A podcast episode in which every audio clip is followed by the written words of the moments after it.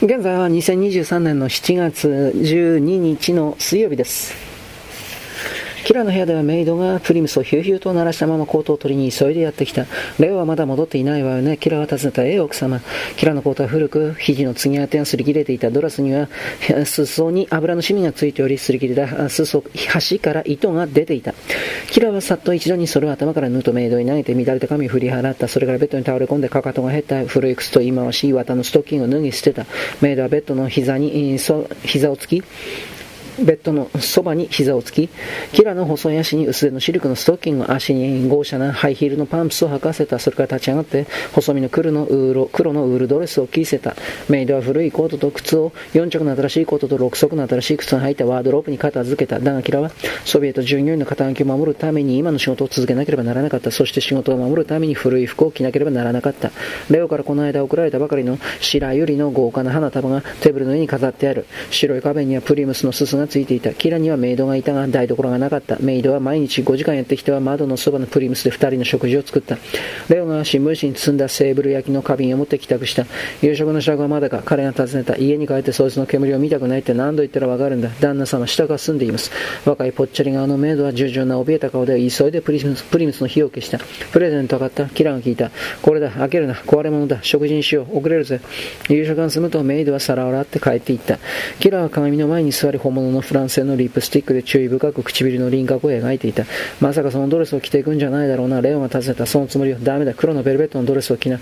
でも着飾って一気になれないわ。ビクトルの結婚式になんて、ワシリおじさんのためでなければそもそも出席したくもないんだから。それでも行くんだからとびきり着飾って行ってほしい。でもね、レオ、それって懸命。そこには党員の友達がたくさんいるはずよ。私たちにお金があるってことバレたらまずいわ。どうして？確かに金はあるんだ。見せつけてやろうじゃないか。クズどものためにクズみたいに振る舞う気はないね。いいわ、レオ、あなたが言うなら。彼女は柔らかな黒のベルベットからとても白く細い手を覗かせて修道女のように厳格に2世紀前の公爵夫人のように優雅に立つと彼は品定めのように彼女を見つめたそして満足してにっこりすると宮廷の式典で貴婦人に対してするように手を取って高級売春婦にするように手のひらに口づけをした例を二人に何を買ったの彼女が尋ねた何ただの花瓶だみたいなら見ていいよ彼女は新聞紙の包みを見けて、包みを開けて、うつぶやいた、うめいた。レオ、でもこれって大金、大金でしょう。もちろんだ、セーブル焼きだからな。レオ、これはあげられないわ。こんなものは買えるなんて分かったら大変、本当に危険よ。やれやれ勘弁してくれよ。レオ、火遊びはやめて、こんなプレゼントをなぜわざわざ共産党員が見るところに持っていくのだからこそだ。でも普通の民間の商人にはこんな送り目は買えないことは明らかよ。いい加減にしろ。返品して別のものと交換してきて断る。じゃあ披露宴には行かないわ。キラ、レオお願い。わかったよ。彼は花瓶を掴むと床に叩きつけた。花瓶を粉々に砕き散って輝いた。彼女は息を飲んだ。彼は笑った。さあ、おいで行く途中で君が何か買えばいい。彼女は花瓶のかけらを見ていた。そしてぐったりとしていった。レオ、そんなお金。頼むからその言葉を忘れてくれないか。そればかり考えて暮らすのはもうたくさんだ。でも貯金するって約束してくれたでそのうち必要になる。今の状態続かないかもしれないんだから、ああ、もういいじゃないか。貯金なんかいつでも始められるだろう。でもそれ全部床に落ちてる何百ルーブルの意味が分かってるの。そのお金のためにかけてるのは自分の命だって忘れたの。もちろん覚えてる。それしか覚えてないくらいだ。未来なんかない。何のために貯金するんだ。どうせいらないかもしれないんだ。もう十分金のことではびくついてきた。捨てたい時に捨てたらダメなのか。捨てられる間に。いいわ、レオ行きましょう。遅れるわ。おいで、しかめつらをよさないか。可愛い顔にしかめつらは似合わないよ。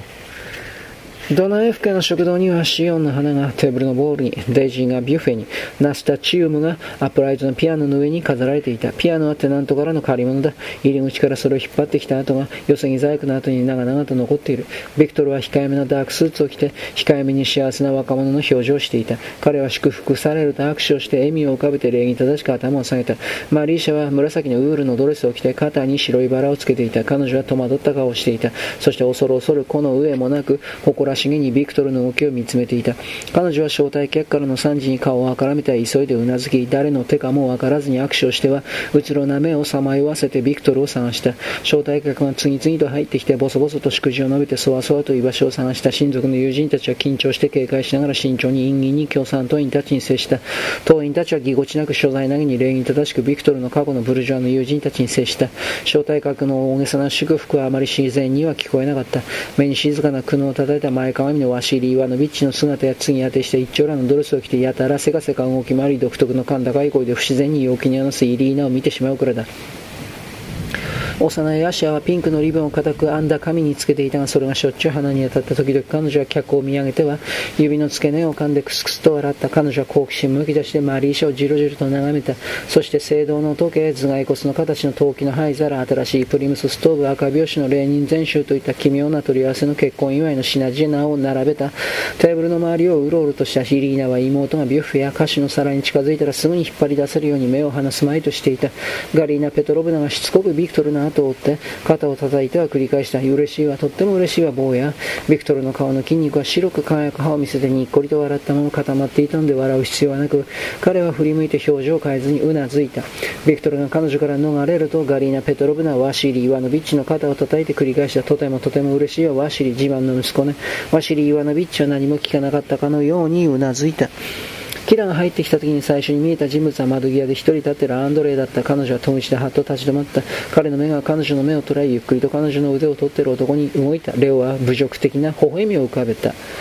キラはアンドレイに向かってまっすぐに歩いた高級な黒のイビニングドレスを着た彼女は優雅で凛としておりこの上なく堂々として見えた彼女は手を差し出しよく通る声でこんばんはアンドレイお会いできて嬉しいわと言った。彼は愛想よく他人行儀に微笑んで握手をしながら分かった気をつけると目で合図をした。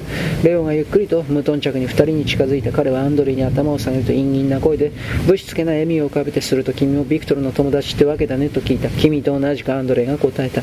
キラは急がずにビクトルとマリーシャに祝いを言うために歩き続けたそして知り合いに頭を下げ笑顔を振りまきイリーナに話しかけた。窓際の男の目が自分を追っていることは分かったが振り向かなかった。大勢の客に話しかけてから彼女は偶然かのようにアンドレイに近づいた。レオは部屋アの反対側でリディアの話を聞くのに忙しかった。アンドレは熱っぽく支えた。ビクトルにはいつも誘われていたけど招待を受けたのは初めてだよ。君が来ると分かっていたからね。キラもう3週間も。分かってるごめんね。アンドレでも無理だったの。後で説明する。あえて嬉しいわ。気をつけてくれたら。気をつけるよ。キラ素敵なドレスであら新しいの。あらええ。母にもらったの。キラ君はいつもやつやつとパーティーに行くのかい？レオのこと。ああ、お願いだから一緒に出かける。友達のことまで。とやかくキラ。彼女の声の冷たい硬さに驚いて彼は詫びていた。キラごめん、もちろんそういう意味じゃ。許してくれ、私にそんな権利はない。ただ奴のことはずっと気に食わなかったんだ。